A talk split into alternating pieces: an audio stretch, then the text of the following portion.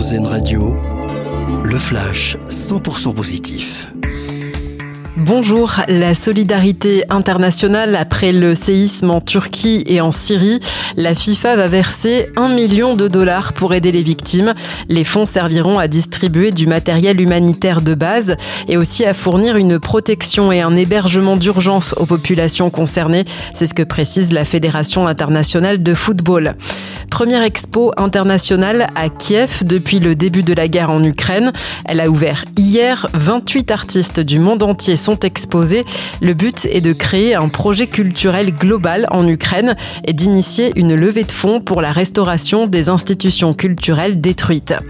Ce sont des images spectaculaires qui refont surface, les images d'un couple d'Alsaciens amoureux des volcans. Après avoir été conservés pendant 20 ans à Nancy, le public va pouvoir les découvrir dans le documentaire Fire of Love en lice pour les Oscars.